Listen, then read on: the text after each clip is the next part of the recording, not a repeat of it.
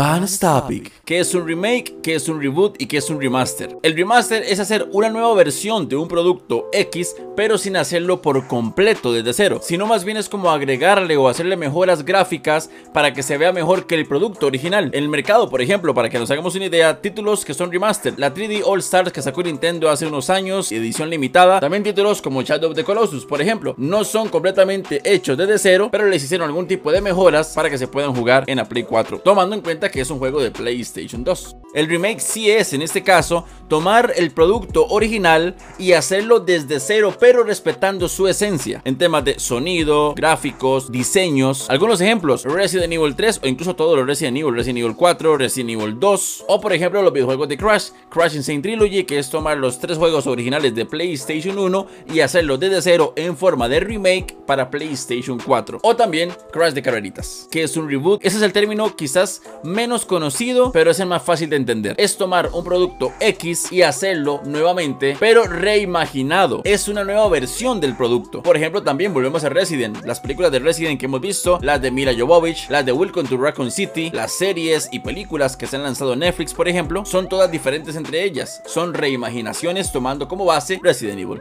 Y bueno, ya expliqué lo que es un remake, un reboot, un remaster. La pregunta es, ¿quedó claro? Bonus Topic.